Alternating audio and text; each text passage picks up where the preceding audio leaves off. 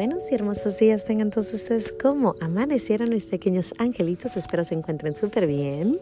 Espero todos estén listos para dar gracias y para ayudar a esas almitas del purgatorio.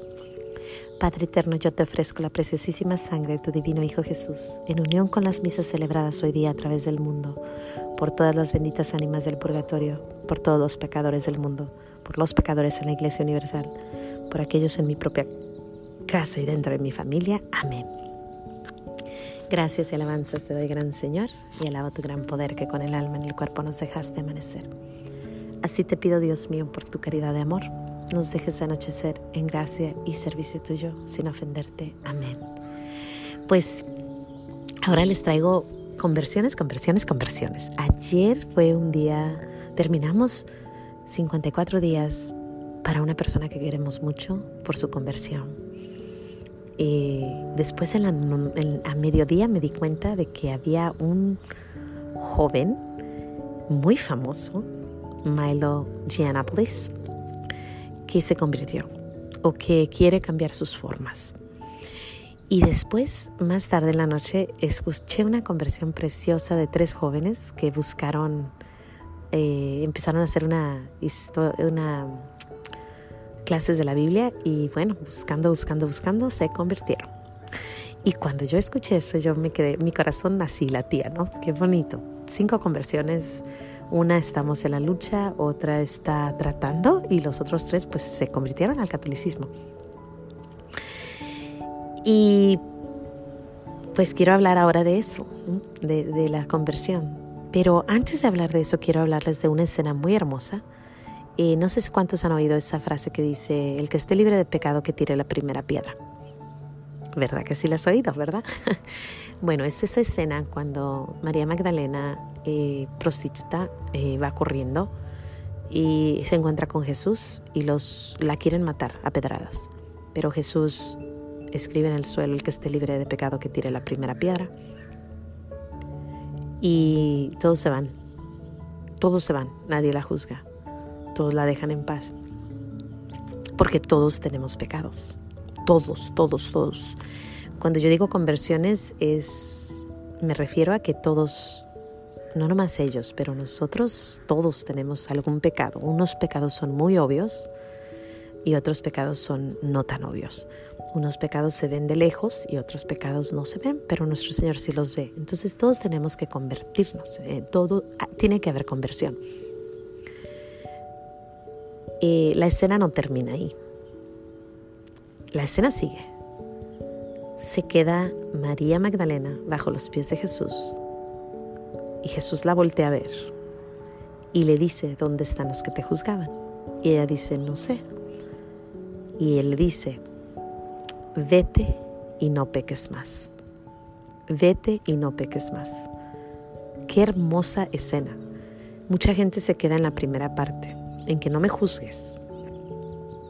Pero Jesús y María Magdalena siguieron en la escena.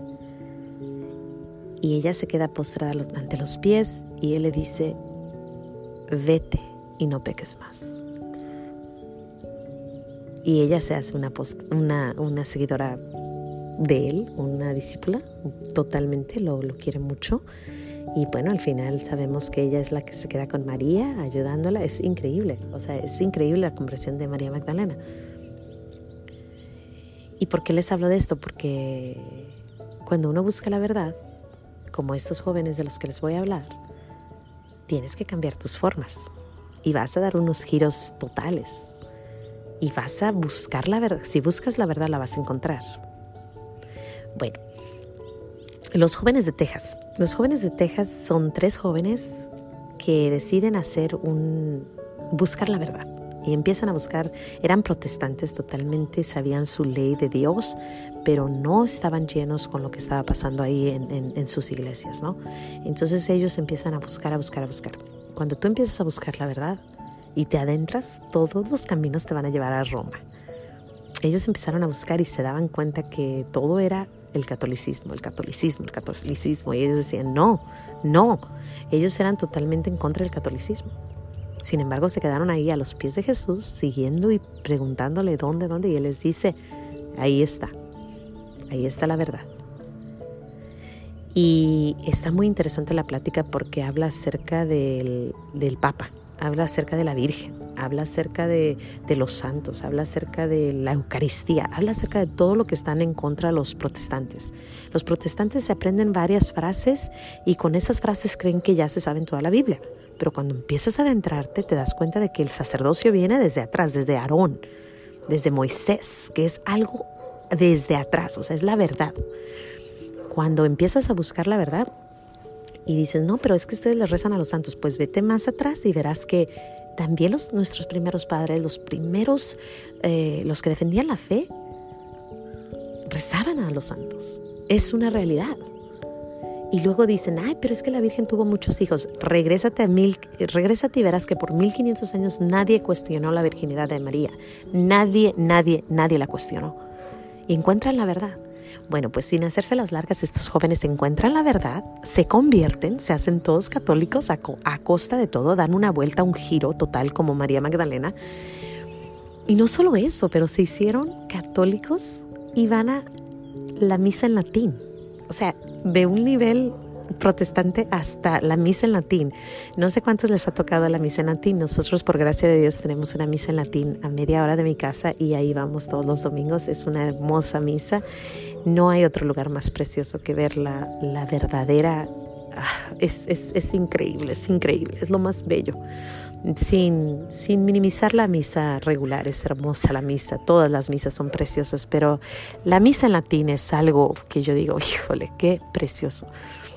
Y ellos se convierten y se hacen en latín y después rezan el rosario. Le dicen, le dice a uno, oye, pero ¿y el rosario?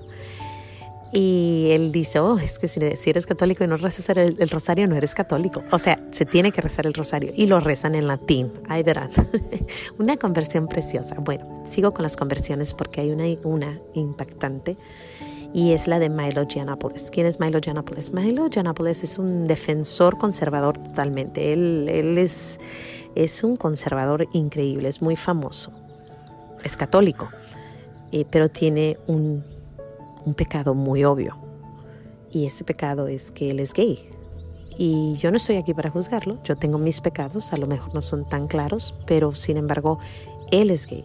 Y en una entrevista con Michael Boris le dice Michael Boris, oye, defiendes la ley de Dios, eres súper, estás en contra del, del, aborto, estás en contra de los tantos géneros, estás, tan, estás en contra de todo lo que va en contra de la ley de Dios. Sin embargo, ¿qué onda con tu vida? Y él le dice, es que no estoy listo, o sea, así está bien iluminado, sin embargo, sabe que está mal, pero pues no quiere cambiar sus formas. Sin embargo, es como San Agustín, ¿no? O sea, hazme casto, pero pues hoy no mañana. Eh, así está. Pero ayer, ayer, ayer, él dijo que iba a cambiar, que quería cambiar sus formas, que ya quiere ser, que ya no quiere ser sodomita, que ya no quiere estar viviendo en pecado. Y bueno, se imaginarán, o sea, es, un, es impactante. Esta persona es muy famosa y dice la verdad. Pero lo más hermoso es que él está haciendo la consagración a San José. Y por medio de la, de la consagración a San José, siempre ha sido católico, pero vivía su vida desordenada. Y ahora dice, porque la consagración a San José ha cambiado, o sea, está dando frutos este, este, esto, ¿no? Pero yo les pido mucha oración porque lo van a atacar, ya lo están atacando. Ya atacaron a Father Calloway, el que hizo la consagración a San José, y le dicen homofóbico. Ya están atacando a Milo y le dicen que, que, está mal. creo que le cerraron su, su cuenta de Twitter porque quiere cambiar sus formas. Y ahora todos aquellos que dicen no juzgues, todo está bien, tú vive la vida, ahora ellos sí pueden juzgarlo a Él porque Él quiere cambiar sus formas por Jesús. Por favor recen mucho por Él porque si uno que no es famoso nos ataca, nos dicen, hey, cucaracha de la iglesia, ay, sí, tú te crees tanto, crees que tienes toda la verdad, te crees esto, te crees aquello, te juzgan. Ahora imagínate a alguien que está en ese nivel de, popularidad, con ser tan famoso y empezar a decir la verdad. Ya habla mucho de la verdad, Sin embargo, le faltaba un poquito y ahora está hablando de eso también. Milo es una hermosa conversión. Milo se quedó a los pies de Jesús. Jesús lo vio con los ojos y le dice, Milo, vete y no peques más. Y Milo, como es noble, humilde, dice, sí, Jesús, voy a cambiar mis formas. Tengo que cambiar mis formas porque cuando tú te encuentras con Jesús tienes que darle de reversa. Tienes que hacer un, un, cambio de 365 grados y voltear a otro lado. O sea, tienes que más bien de 180 grados, ¿no? Para que voltees y cambies tus formas y vayas hacia otro camino.